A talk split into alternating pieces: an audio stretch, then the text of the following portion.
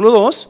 So, mi hermano Miguel va a estar allá. Si usted tiene deseos de, o siente deseos, siente que usted puede predicar y quiere ayudarnos en un futuro, entonces póngase en la lista, allá va a estar la lista. Y a este domingo, muy probablemente este domingo tenga una junta con los que se enlistaron uh, y para comenzar las clases de una vez, porque si quiero, necesito hacerlo pronto. Si un día se petatea el pastor, pues ya tenemos muchos predicadores. Amén, iglesia. No, acuérdese, yo espero que usted se muera primero que yo, así es que.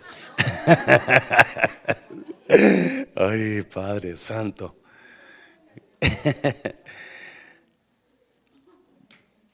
Capítulo 2 de Pedro, versículo 1 al 2, en la Reina Valera contemporánea.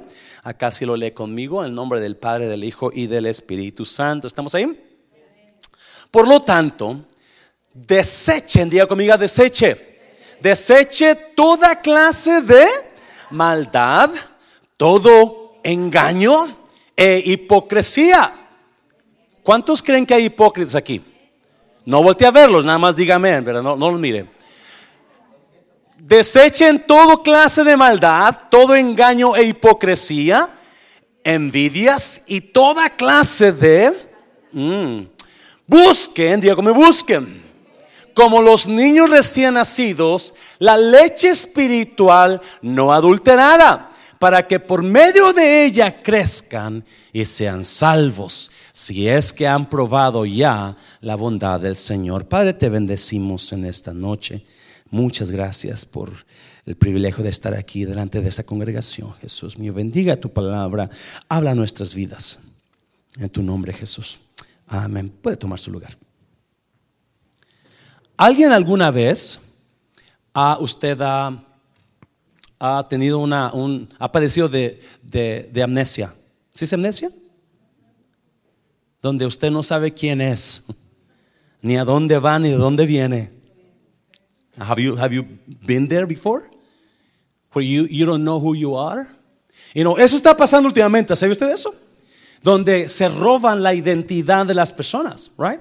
Agarran su seguro social, su información y de repente ya, ya, ya están este, usando su seguro, sacando carros, sacando casas, préstamos, ¿verdad? Porque ya robaron su identidad. Ya robaron su identidad. Estaba escuchando de un señor que, uh, un señor uh, donde se fue para un, para un estado diferente y allá le pegó ataque de amnesia. Y, de repente no sabía ni quién era. Y le, le hicieron exámenes y no pudieron comprobar quién era y lo pusieron en la televisión, incluso, incluso el, el Dr. Phil, ¿alguien sabe quién es Dr. Phil? ¿Verdad? Dr. Phil, él, él, lo llevó a su, a su, a su, a su, este, a su programa, gracias semana, y, nadie lo reclamó, nadie sabía quién era este señor. So, estaba, imagínense, una señora lo trataba de ayudar, se lo llevó para su casa para, para que estuviera ahí, ¿verdad? Para mientras se recobraba, se recuperaba de, de, su, de su amnesia. Y este, no sé qué pasó últimamente, ¿verdad? Pero la última era de que no sabía quién era y nadie sabía quién era este señor. Nadie sabía de dónde venía, nadie sabía de, de, qué, qué, madre lo parió, como dicen por ahí, ¿verdad? ¿Se oye mal eso, iglesia? ¿Está bien así, verdad? Parir y madre, no, no palabra, ok. Bueno. y, y, este, so, so, Pedro, el apóstol Pedro, y nos sigue hablando sobre la persecución de los cristianos. No, si usted se acuerda, ya tenemos la, es la tercera semana que hablamos del, de, estamos estudiando el libro de Pedro, primero de Pedro, donde hubo persecución increíble. Lo que pasó en Roma, si usted ha leído la historia o ha escuchado, el um, Nerón le prendió fuego a Roma. Han escuchado la historia, ¿verdad? Quemó a Roma. Y la gente se, se culpó a los cristianos.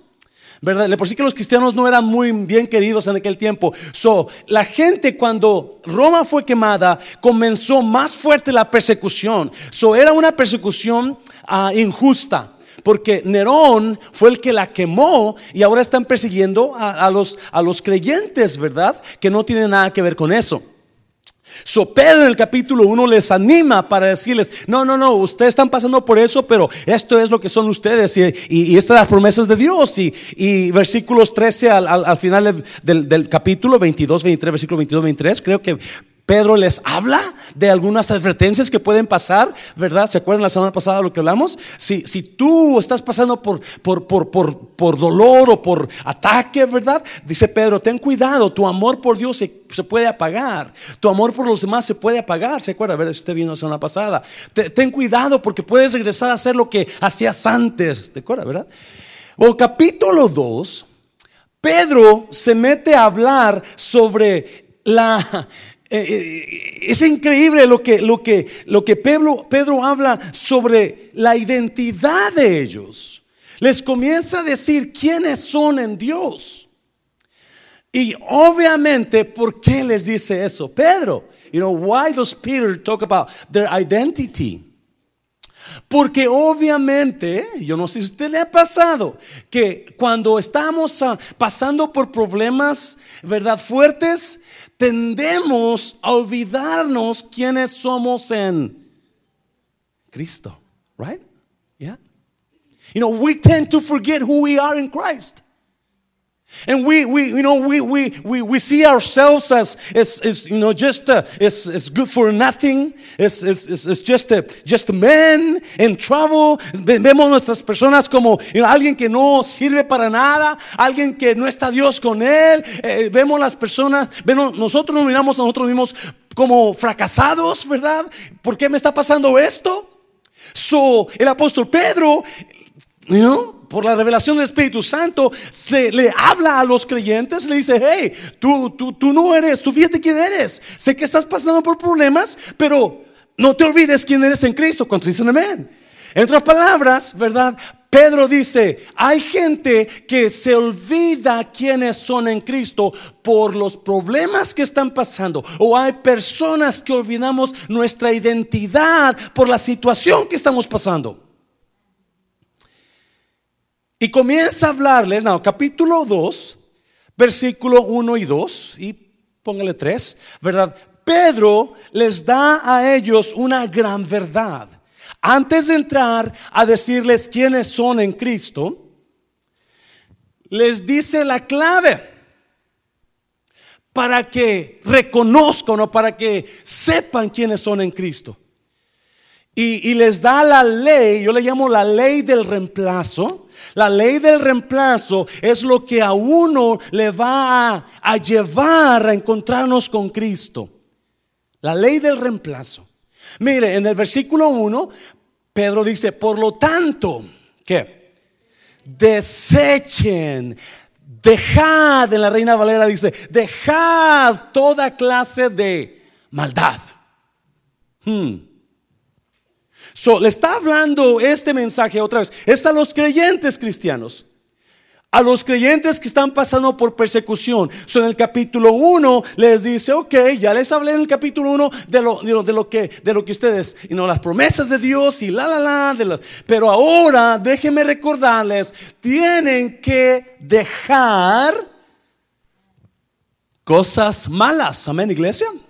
Desechen toda clase de maldad. En la Reina Valera dice toda malicia. Malicia, se usa la palabra que es malicia para decir las cosas malas que salen de nosotros.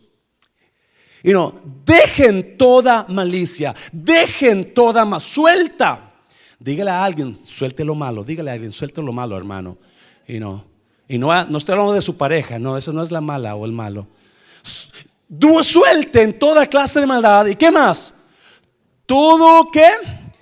Todo mentira, todo engaño, todo, ¿no? Platicaba con, con, unos jóvenes el otro día y me decían, pastor, está bien si nosotros, si, si uno no dice la verdad, por no mentir, no es mentira, ¿verdad? Y le decía, sí es mentira. Ocultar la verdad es mentir. Porque ocultar la verdad es engañar. Estás engañando a alguien. Porque no estás diciendo la verdad. So you're deceiving someone when you're not telling the truth. And sometimes it's even worse to hide the truth than to lie about it. A veces es más pesado esconder la verdad que mentir. Ah, acuérdense, yo entiendo que la verdad tiene que hablarse, pero la verdad siempre es que dura. Amén. The truth hurts. La verdad duele. Y si la verdad duele, muchas veces tenemos que detenerla para no dañar más. Ouch. ¿Usted me entiende algo? ¿Alguien me entiende? Muchas veces es importante detener la verdad. ¿Cuántos miran a qué padre a toda madre? Right, okay. ¿O qué papá a toda madre? Algo así, ¿no? Right. ¿Un papá a toda madre? Ok. ¿Qué le dijo el, el papá a toda madre a su hija? Que su mamá estaba de, pero no estaba de viaje, ¿verdad? Vos sí estaba de viaje, que nunca va a regresar, ¿right? Porque estaba muerta, ¿sí? ¿Cierto? Ah, mira, pastor, que bien sabe la novela. What? Una, dos veces la he visto, ¿ok?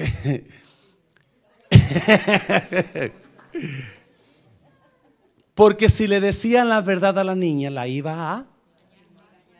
So, you know, truth needs to come out. Now, sometimes we need to hold on to the truth, but it has to come out eventually. Tienes que decirlo porque va a salir a la luz.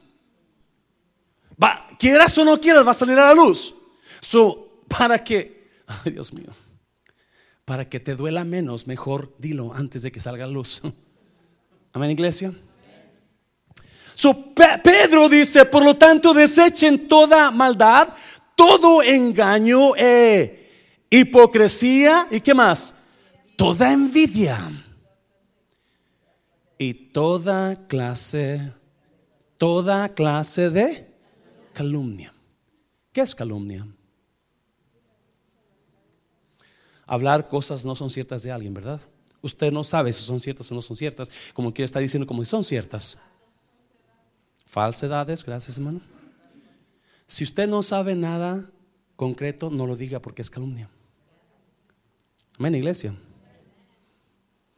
So Pedro dice, dejen estas cosas. Y versículo 2 que dice, y busquen. No, en la Reina Valera dice, desechen estas cosas y deseen estas cosas. Desecha y desea.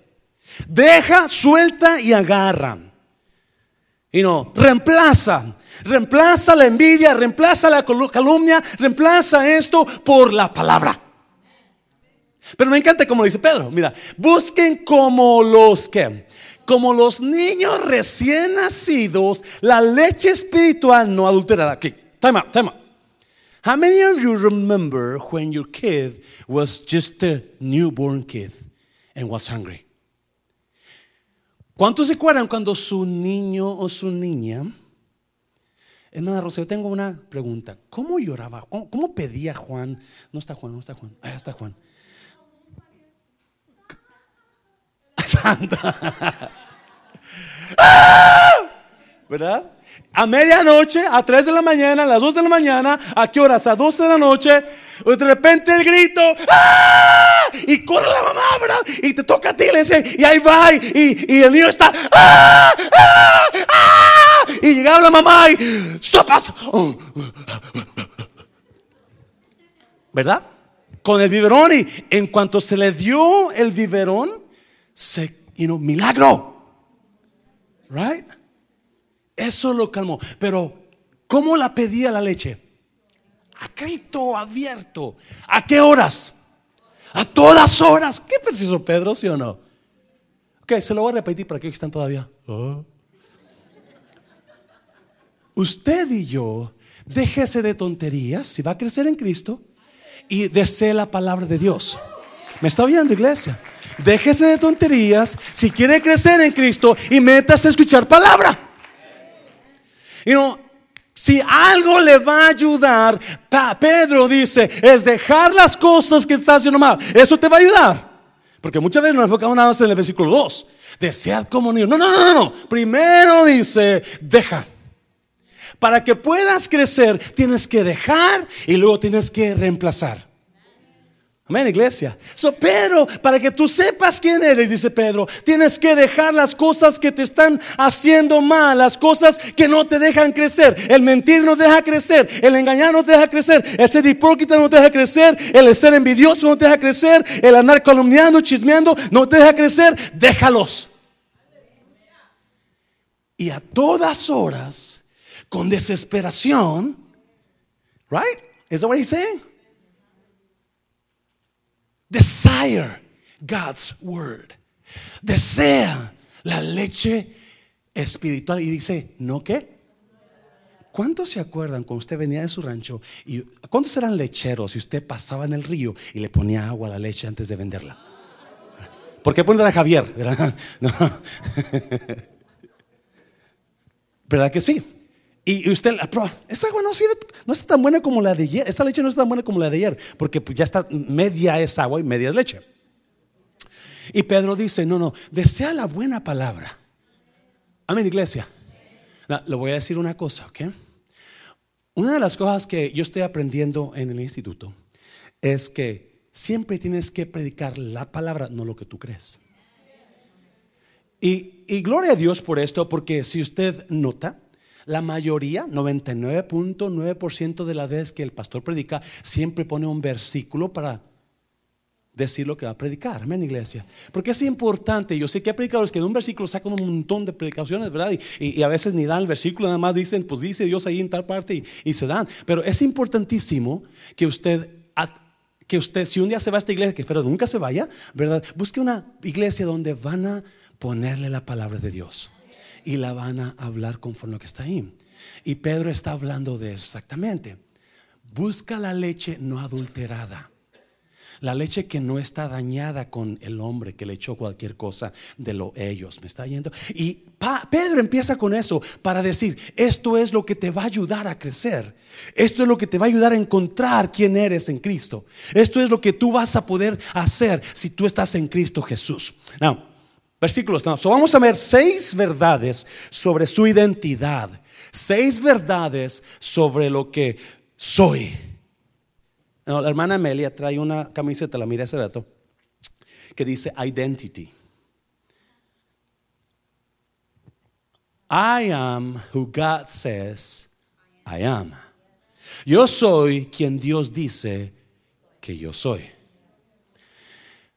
Porque tenemos tantos problemas nosotros con nuestra identidad.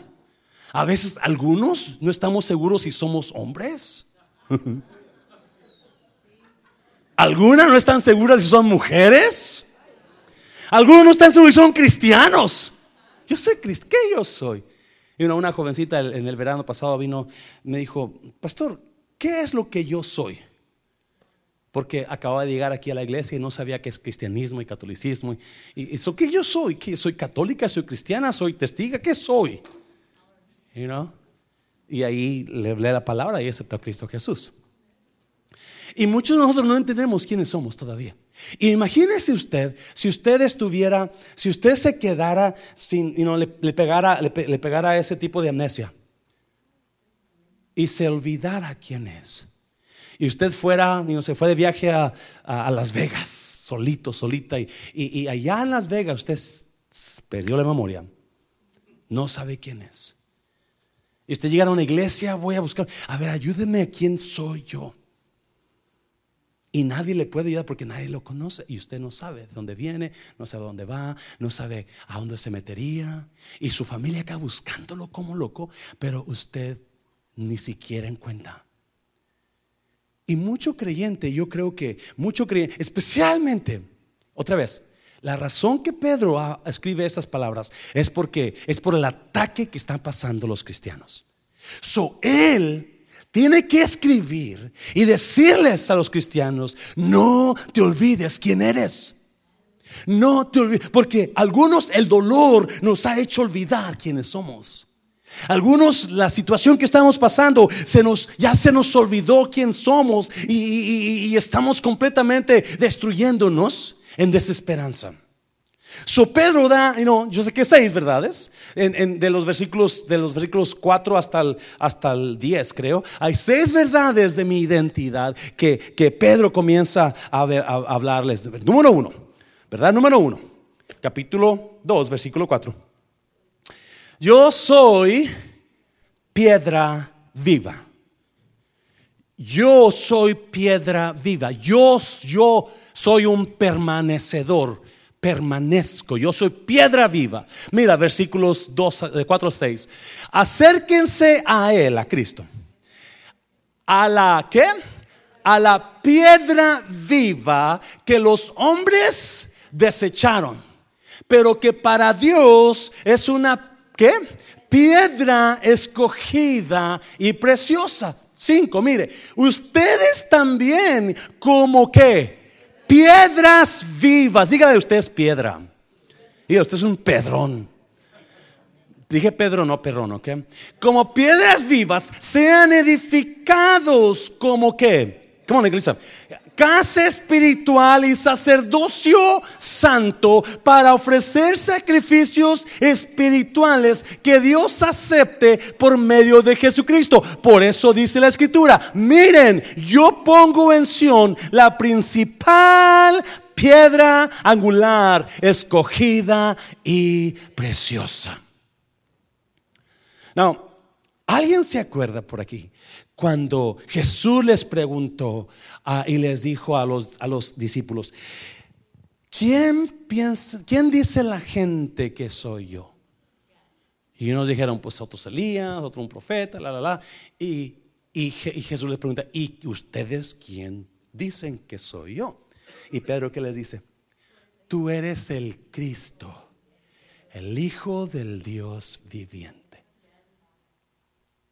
Y que le dice Jesús a Pedro, este Pedro, no te le reveló sangre ni carne, sino mi Padre. Yo también te digo que tú eres Pedro, tú eres piedra. You are a stone. Y sobre esta roca, hablando de Jesús, edificaré mi iglesia. Y Jesús le llama a Pedro piedra. Tú eres piedra. Tú eres, now, escúcheme, ¿por qué le llama Pedro a él piedra viva? Piedra viva. Porque en Jesús hay vida. Él es una piedra, es un cimiento, es una piedra principal. Las piedras principales permanecen. No, Pedro está hablando del edificio. Escúcheme, bien, por favor, un poquito así rápidamente. Las piedras principales permanecen. Las piedras principales son los que detienen los edificios. Esa es la piedra principal, la que detiene un edificio grande. Y Pedro dice, acérquense a él, piedra viva. Y ustedes también, piedras vivas como él. Edifíquense en la casa espiritual Usted y yo somos piedras vivas. Usted y yo somos cimientos que permanecemos. ¿Alguien me está escuchando esta mañana, esta noche, por favor? Porque tenemos la tendencia de no ser cimientos, sino andar por aquí para allá. Y no ese no la, ese no es el, el, propósito de Dios para usted. El propósito de Dios es que usted sea piedra que permanece.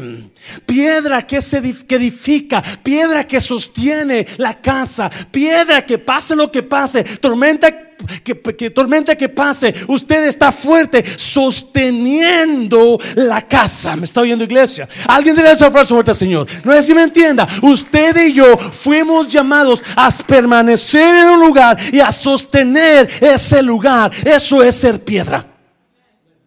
Donde se usa para la pared, para los pilares. Y no importa qué tormenta venga, ese edificio, por ahí esa casa, esa casa, ese edificio espiritual está permaneciendo porque hay mucha piedra que está fuerte, agarrando, sosteniendo toda tormenta, todo aire que venga, está sosteniendo ese edificio. Esta mañana yo pensaba en algunas personas que cuando estudiaba para esta predica, y dije, wow, con razón. Y no, Ese tipo de personas están fuertes sosteniendo la iglesia.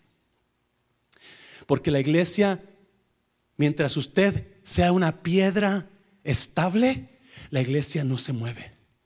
Pero si usted se empieza a mover, entonces la iglesia va a temblar y se puede caer. Porque las piedras se salieron de su lugar. Porque las piedras no están sosteniendo el edificio. ¿Alguien me está oyendo, iglesia? So, Pedro dice, ustedes como piedras vivas, usted no se mueva, usted es algo que sostiene, usted es el sostén del lugar, usted es el sostén del edificio, usted, este edificio espiritual, usted es ese sostén, así es que no se mueva. Dígale a alguien, usted es piedra, usted es piedra. Y si usted va a, ¿para qué se usan las piedras? Para, para los cimientos, para las paredes, para los pilares, para todo tipo de construcción. La piedra es la más fuerte.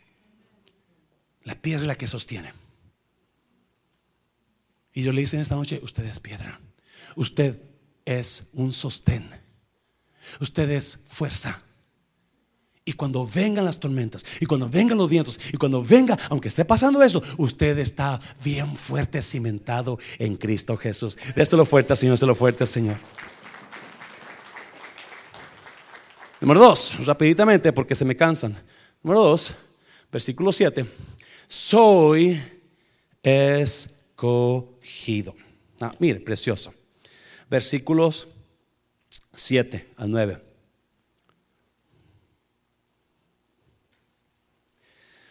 Para ustedes, los que creen, Él, Cristo, es de gran valor.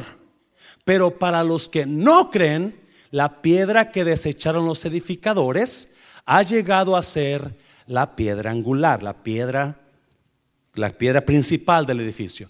Y también una piedra de tropiezo y una roca que hace tropezar. Porque al ser desobedientes, ellos tropiezan en la palabra para la cual ya estaban destinados. Mucha gente, déjeme decirle algo, iglesia, mucha gente tropieza con lo que está escrito. Y cuando tropiezan no se someten a la palabra. Porque no la creen así o no, simplemente no la creen. Tenga cuidado al tropezar en la palabra. Porque la piedra puede ser de tropiezo para usted. ¿Me está oyendo iglesia? Cuando uno es desobediente a la palabra, uno está tropezando. Y la bendición que debería ser Cristo Jesús para nuestras vidas ahora se convierte en maldición. No porque sea maldición Cristo, pero porque no obedecimos a la palabra. ¿Alguien me entiende, iglesia? Esto es fuerte, pero entiéndeme una cosa. Dios vino para Dios vino para darle vida y vida en abundancia cuando usted sea obediente a la palabra. Pero si hay desobediencia, porque al ser desobedientes, ellos tropiezan en la palabra, para lo cual estaban ya destinados. No que Dios quería que usted tropezara, es que Él sabía que usted no iba a ser obediente a la palabra. Y el, el ser desobediente siempre va a tener consecuencias, iglesia. Siempre, siempre, siempre y, vamos a hacernos víctimas porque no queremos que... vamos a culpar a alguien más, siempre, ¿verdad? Pero acuérdese, siempre la desobediencia siempre trae malas consecuencias. Pero no voy a meter ahí. Versículo 9. Pero ustedes, diga ustedes, ustedes son linaje escogido. Número dos, no solamente soy piedra que permanece, y como le digo, la razón que nosotros, la razón que el cristiano batalla no es por lo que está pasando, es por lo que está pasando en su mente.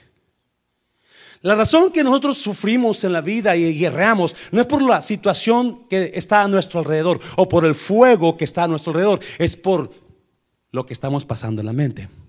Siempre que hay problemas en nuestras vidas, es más el tormento mental y emocional que lo que está afuera. ¿Me está oyendo, iglesia? So, la razón que mucha gente se desanima, corre, huye, blasfema, es porque no se han dado cuenta quiénes son en Cristo. No nos hemos dado cuenta quiénes somos en Cristo. Por eso los que you know, andan por aquí por allá no se dan cuenta que son piedras vivas. Y que deben de estar, son elegidos para, para fortalecer un edificio. Y para permanecer.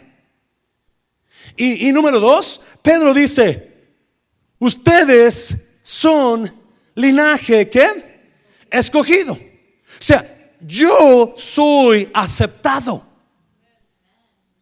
Yo no soy desechado, yo soy escogido. Y porque soy escogido, ¿cuántos de nosotros, todo mundo, anhela ser aceptado, sí o no? Y hacemos a veces a tontería y media para que nos acepten. Ay, no, tratamos de cambiar como hablamos, tratamos de aparentar que somos de la alta, tratamos de, de, de, de de, quedar con esa persona o con ese grupo porque, you know, I want to be accepted by them. I, want to be like them. I want to be included in their group. Yo quiero ser incluido en el mismo grupo de él o de ellos. So yo quiero ser aceptado. Y a veces hacemos, hasta cambiamos de, de nombre, cambiamos de, maquillaje, cambiamos de ropa. Right? ¿Alguien me está entendiendo? Con tal que me acepten.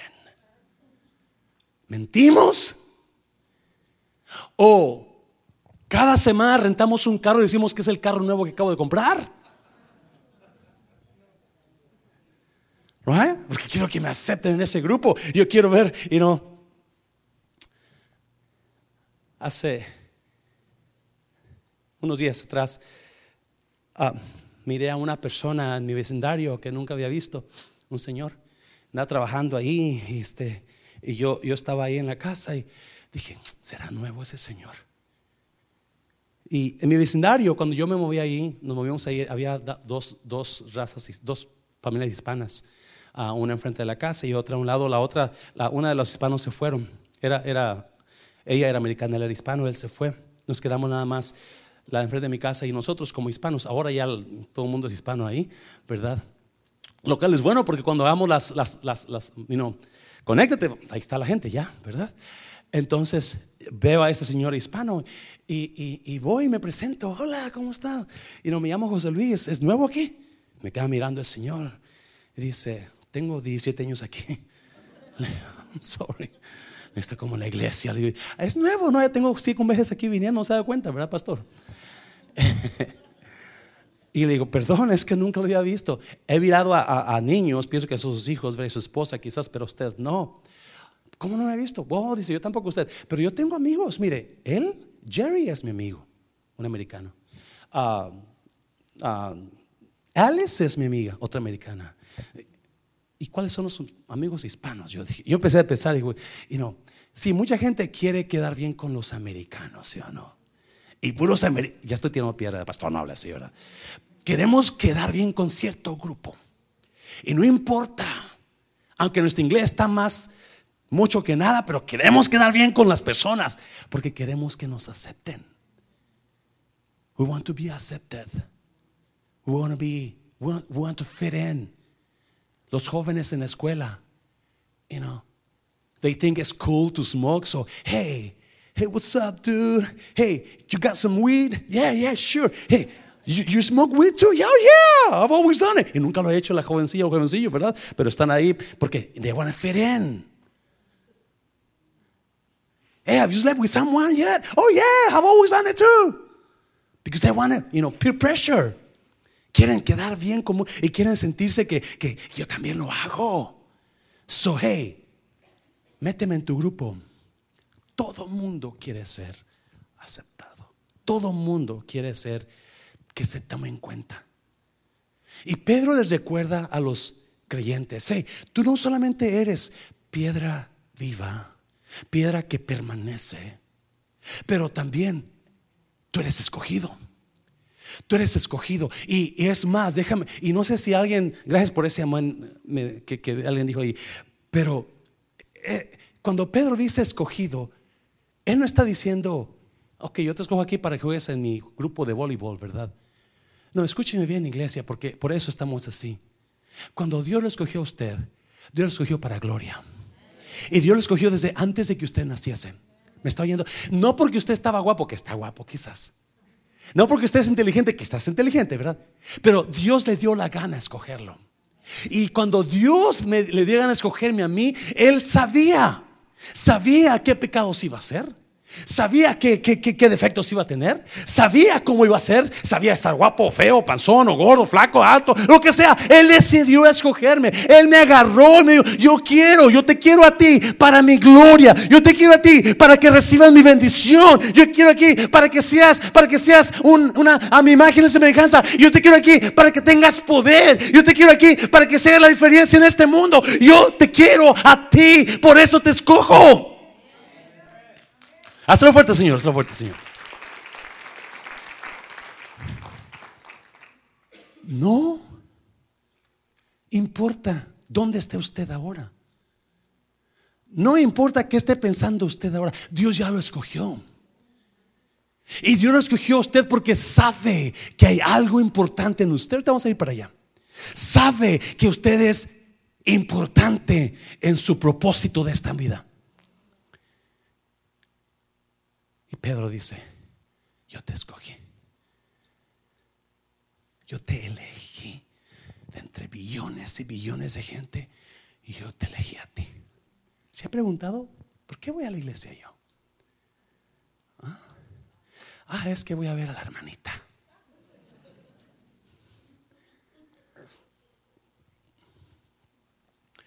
El ser escogido es cuando somos escogidos, yo no sé si usted, yo pienso que algunos, muchos tienen historias de cuando alguien los escogió para ser novia, para ser novio, para ser no sé qué.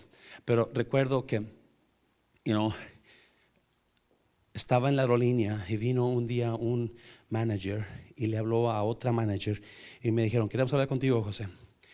Y, y me sientan en la oficina y me dicen, te hemos escogido para que tú tomes el control de todo el entrenamiento, la capacitación de American.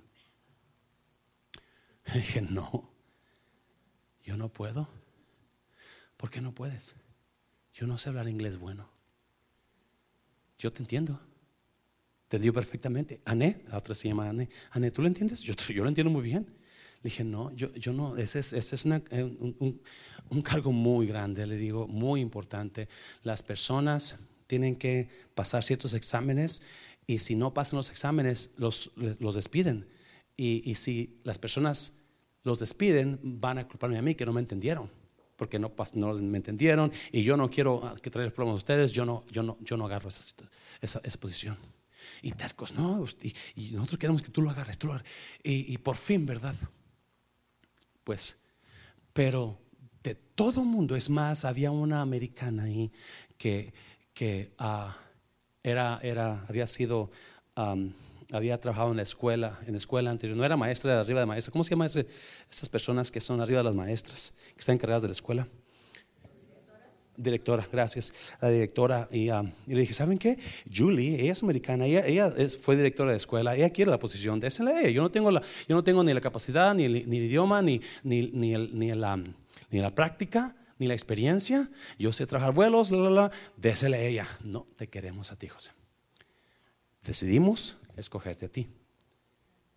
Y wow, you know, el hecho de que se fijan en alguien, de que ven algo importante en usted. Y eso es lo que hizo Dios.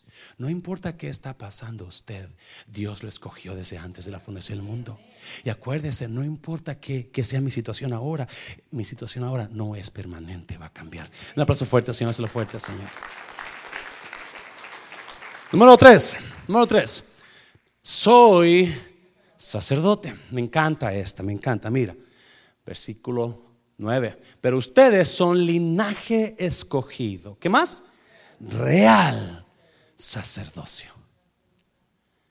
Real sacerdocio. Yo soy un sacerdote. Y porque yo soy un sacerdote, yo puedo.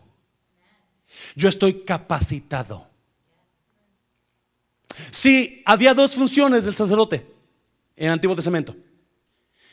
Pedro sabe la función del sacerdote, por eso lo pone ahí. Ustedes son linaje escogido, tú fuiste escogido. Y también tú eres real sacerdocio. Porque había dos funciones específicas. Número uno, la función del sacerdote era que solamente él podía entrar al lugar santísimo. Había dos, dos salones, lugar santo, el atrio de afuera, lugar santo, lugar santísimo. Toda la gente que entraba, es más, creo que la gente, las mujeres entraban al lugar santo, solamente los hombres, las mujeres que van afuera, pero todo hombre que entraba al lugar, al lugar santo no podía entrar al lugar santísimo, porque el lugar santísimo estaba dividido por una cortina grandísima como de 70 pies. Solamente el sacerdote podía entrar. Solamente él tenía el acceso, la autoridad para poder entrar al lugar santísimo.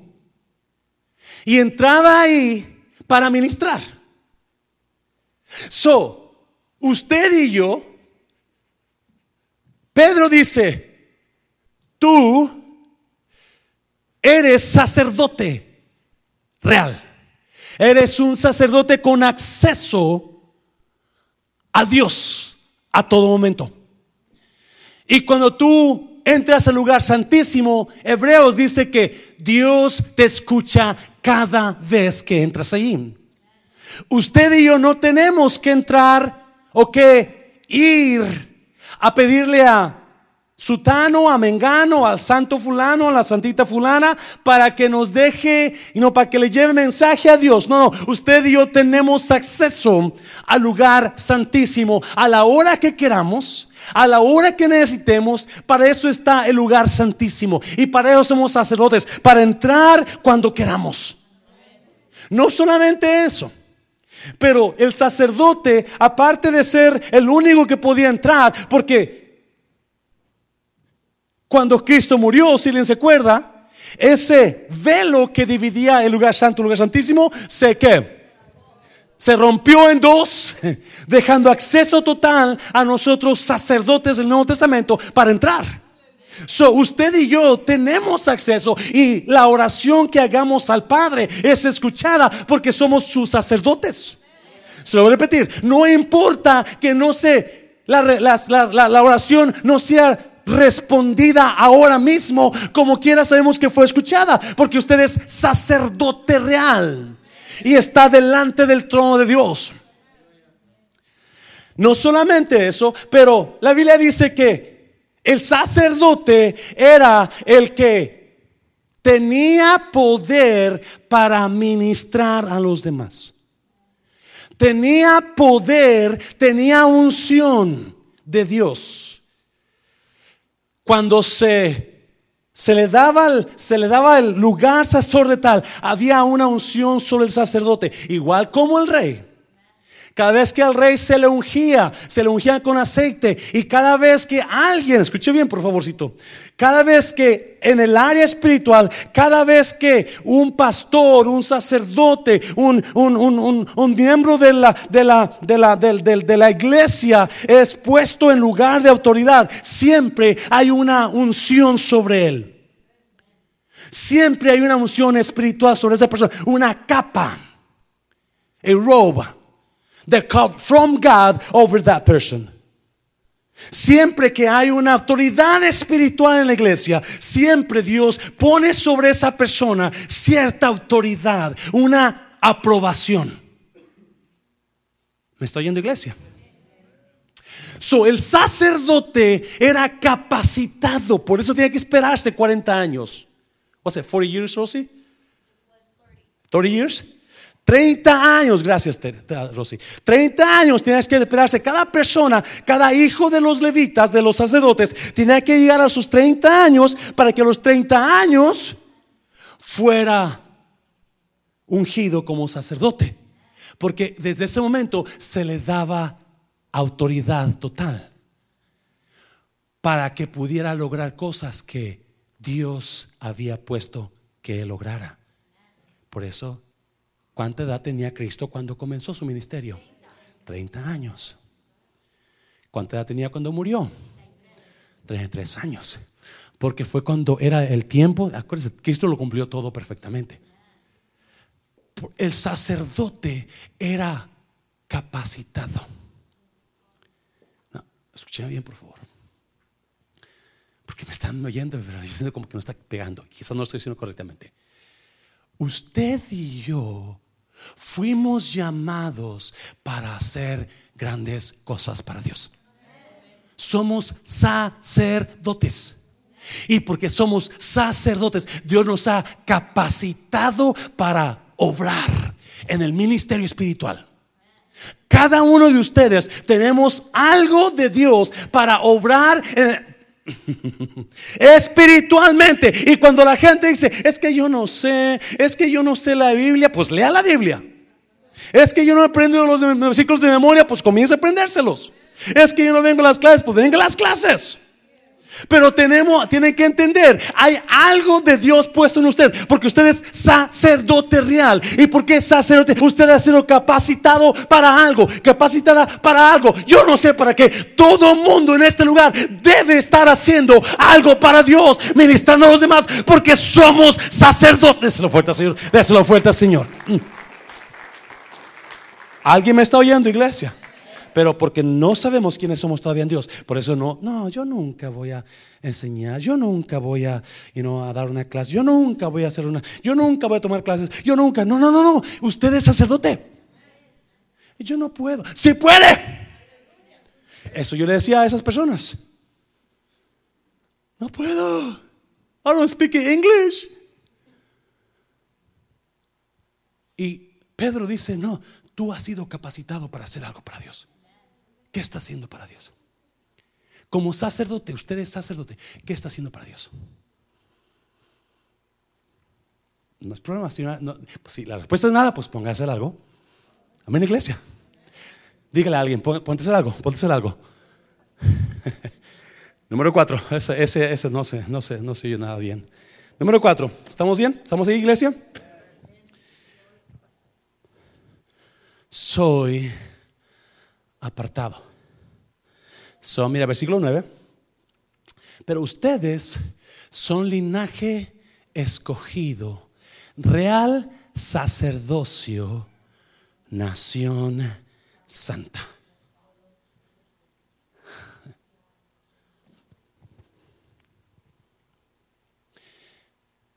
Santificado significa apartado. Ser santo no es estar todo el tiempo leyendo la Biblia, orando o estar hablando en lengua, estar brincando como chapulín colorado. No, no, no, no. Ser santo es ser apartado, no ser como el mundo. Ser santo es ser diferente que el mundo. Es que alguien vea la diferencia. Cuando lo vean a usted, digan, algo tiene usted. ¿Qué, será? ¿Usted va a la iglesia? Ah, eso era. ¿A cuál iglesia va? Mundo de Restauración. Con razón.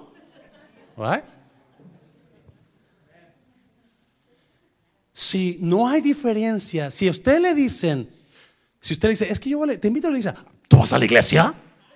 Uh, No, no me invites para ser como tú mejor, ¿no? Ser santo es ser diferentes. Y no solamente en el pecado. Pero hay tantas cosas que puedo meterme ahí que lo voy a dormir ahorita. El mejor trabajador. El mejor empleado. El mejor jefe. El mejor dueño de negocios. El mejor pastor.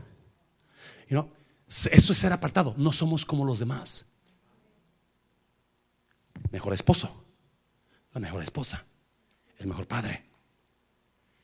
Eso es ser santos. No, la iglesia de ahora ya todo quiere copiarle al mundo. amén? Ya todo quiere copiar al mundo. Y es fuerte, el, y no hablando de la, de la presión, porque, pastor, ¿por qué no hacemos que esto en la iglesia? No, porque creo que eso no es lo que dice la palabra. Pero la mayoría de iglesias ya, la gente que está afuera, la gente que está adentro, ya no se, ya no se nota la diferencia.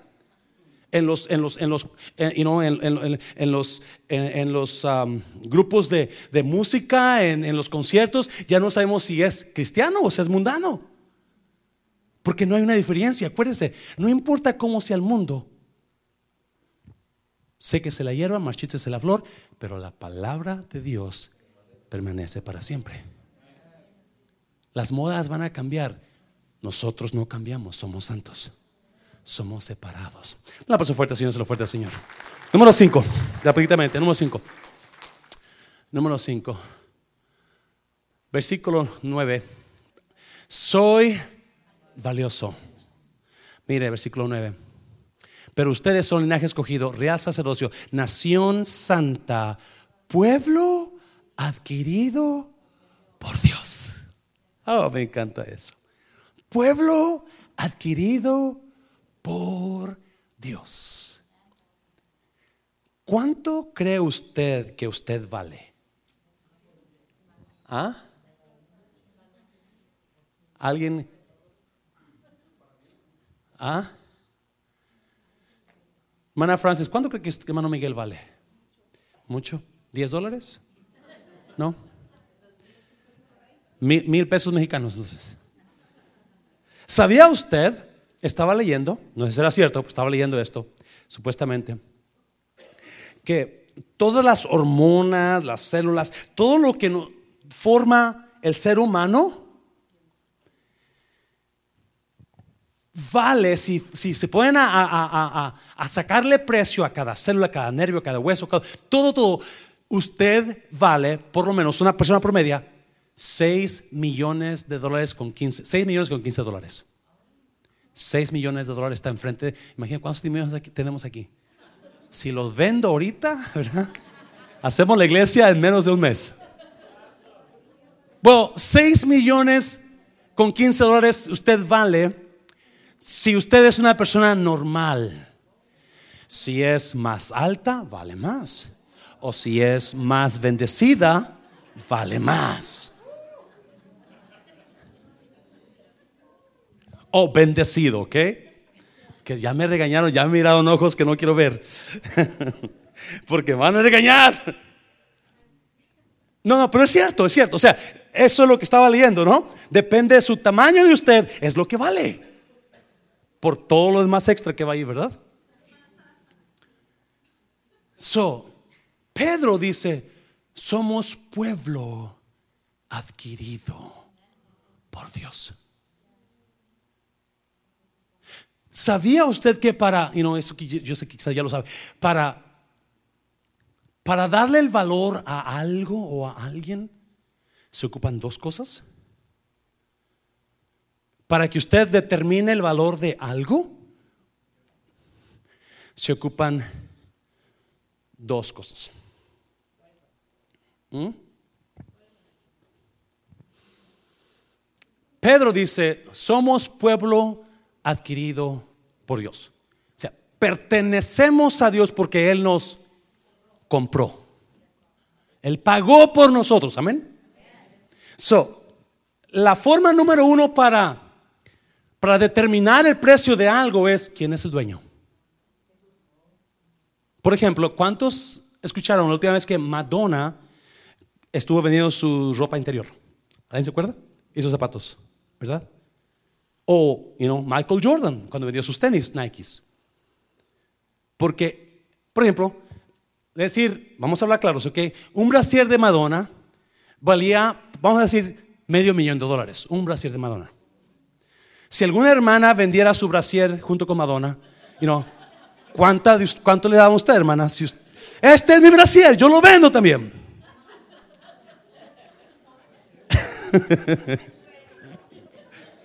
Right? Am I going overboard? Am I, go- am I, am I okay? No. Pero ¿por qué era de Madonna? Lo compraban gente loca. ¡Yo la compro! Medio millón de dólares.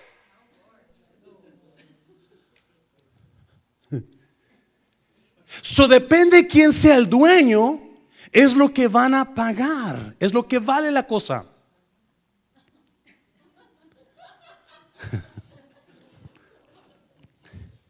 Michael Jordan. Él vendía sus zapatos del 20, size 20, ¿verdad? Y pedía miles de dólares por sus tenis Nikes. ¿Y de qué? Alguien los compró. Porque para esa persona sí los vale porque el dueño es Michael Jordan.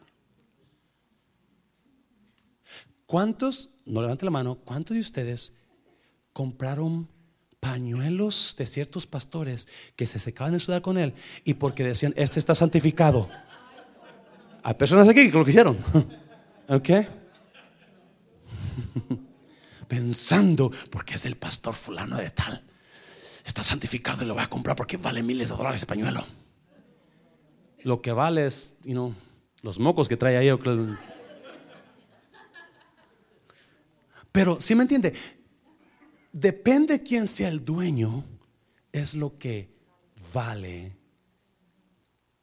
you know, lo que sea. ¿Y qué más? ¿Qué más? ¿Qué más determina el precio de algo? So, Pedro dice, y no, si pones ahí, primera de Pedro capítulo 1, versículos 18, ah, sabiendo que fuisteis rescatados de vuestra vana manera de vivir, la cual recibisteis de vuestros padres, no con cosas corruptibles como oro o plata, sino con la sangre preciosa de Cristo, como de un cordero sin mancha y sin contaminación. So, la sangre de Cristo nos compró. Y esa sangre no tiene valor. No tiene valor. Y porque esa sangre vale tanto que nadie puede comprarla, nosotros somos valiosos. So, ¿Qué más determina el precio de algo? No solamente de quién es la, cosa esa, pero cuánto está usted dispuesto a pagar. Por ejemplo, yo digo, yo voy a vender mi casa, la voy a vender en medio millón de dólares. Para mí, yo soy el vendedor, yo creo que vale medio millón de dólares. ¿Usted cree que alguien va a comprar mi casa por medio millón de dólares? No. Van a decir, tu casa, le falta el techo, le falta pintura, le falta carpeta, le falta, te voy a dar, you know, 150 mil dólares. ¿Estás loco? No te la vendo, pues no la compro. Y la casa va a quedar ahí hasta que alguien decida comprarla. Pero no la va a comprar por medio millón. Porque es lo que yo quiero el que la vende. Pero el que decide cuánto va a pagar es el que la compra. Nadie me va a forzar a pagar lo que yo no quiero pagar. Voy a pagar lo que yo creo que vale. Amén, iglesia. Y lo que me compró a mí fue la sangre de Jesús. Y si la sangre de Jesús me compró, yo pertenezco a un Padre celestial. Y ese Padre me promete que Él va a estar cuidando de mí. Y me dijo, ese Padre, lo tienes que chequear por Mateo, por Mateo capítulo 6, dice, tú vales más que los pajaritos que están volando. Ellos no trabajan y mira cómo se alimentan y cómo cantan. Y las flores preciosas que están ahí, que miraste el otro día, bueno, esas flores tampoco trabajan. Y mira cómo se visten. Porque ese es mi Padre. Y porque soy mi Padre, soy valioso. Porque pertenezco al Rey. Dáselo fuerte, Señor, dáselo fuerte al Señor. Dáselo fuerte. Y número 6. Pásenlo músico, por favor. Número 6. Soy amado. Hmm. Vosotros 9 días. Perdón, uno días, dos días. Vosotros que en otro tiempo no erais pueblo, pero que ahora sois pueblo de Dios, que en otro tiempo no habíais alcanzado misericordia, pero cuando ahora habéis alcanzado misericordia. Por su gran amor con que nos amó Usted es amado. Usted es escogido. Usted es sacerdote. Usted es piedra viva. Usted es amado. Sí, esto parece redundante, parece que, ok, ya sé eso, pastor. Pero hay personas aquí que están pasando por situaciones difíciles, que dudan que Dios los ama o dudan que se les ama por lo que están pasando. Y acuérdense, no importa qué es lo que está pasando, lo que importa es quién es usted. Porque eso va a determinar dónde va a terminar usted.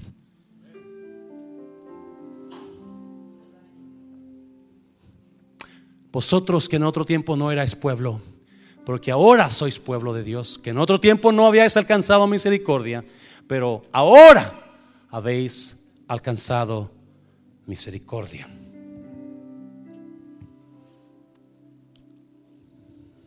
Dígale a alguien, Dios le ama muchísimo.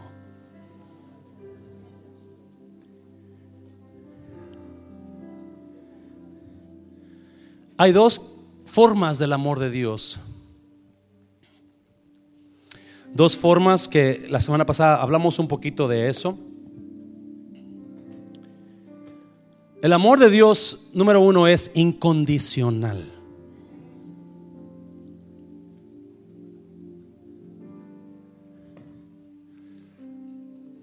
Agape. Incondicional. Dios lo ama no como nosotros le amamos. Yo le amo a usted solamente si diezma, ¿verdad? No se crea. Pero su pareja le va a decir, no, pues, y no, si me das unas tortillitas de harina, te quiero más que ayer. Honey, llévame a cenar y te hago cuchi cuchi la noche porque te amo más que ayer. ¿Ah? Bueno, Dios no ama si usted ama. Dios no ama por cuánto da usted. Dios no ama porque usted ora mucho. Si mucha gente piensa que yo oro, por eso me ama a Dios. Oh, no. Dios lo ama a usted que ora mucho igual como al que no ora. Ay, I'm sorry, pero es la verdad. Dios me ama a mí no porque predico, me ama a mí más que usted, no. Dios lo ama a usted igual que a mí. Dios no me ama porque yo predico. Dios me ama porque Dios es amor.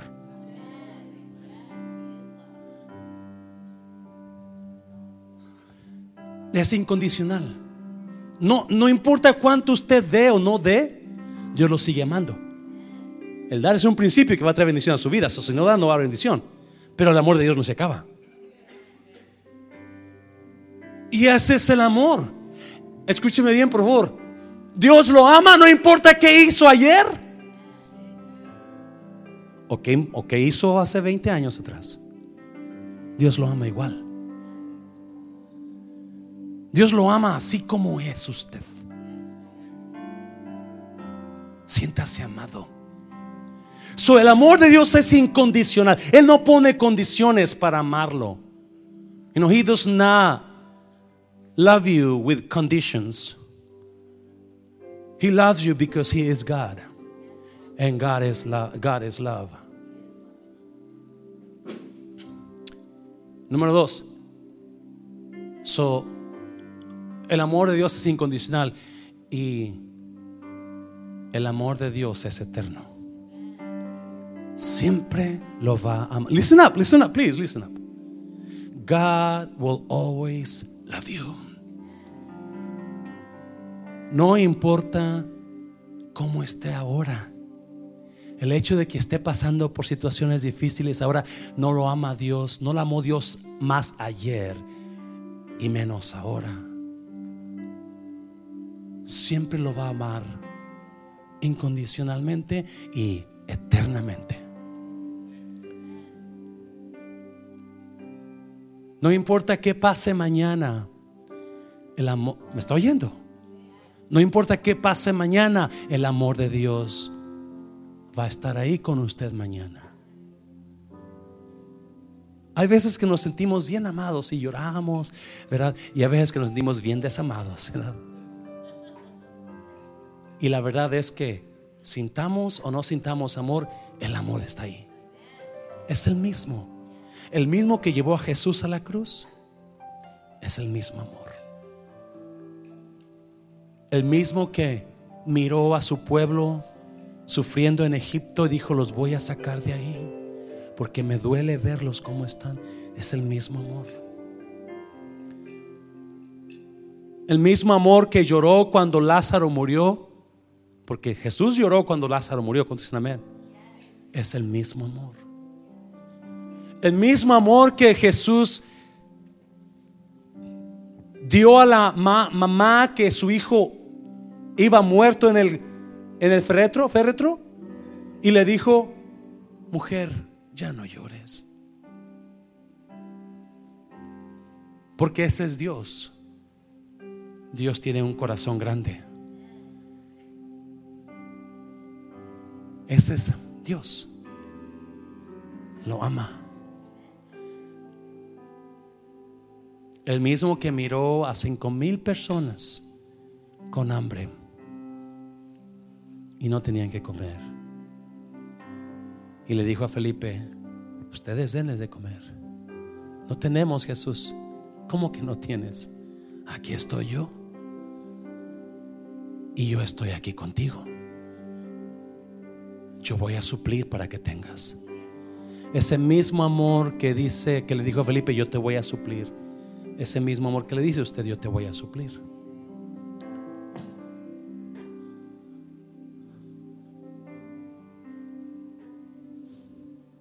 De pie.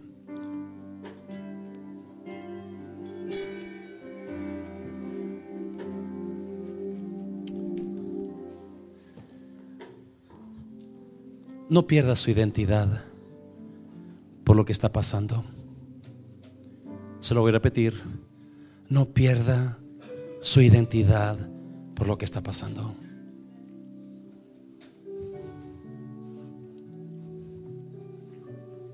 Muchos la están perdiendo. Ya no aman igual. Ya no sirven igual.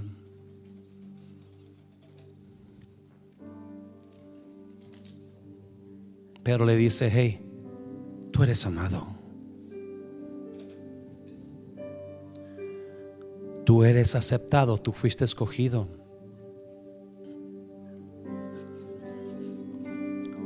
Tú eres valioso. Tú vales mucho.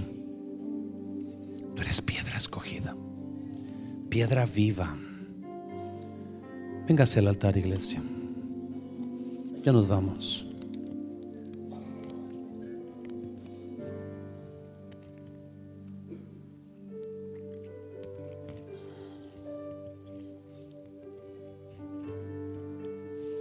Cierre sus ojos un segundo nada más. Dame la hacha así, por favor.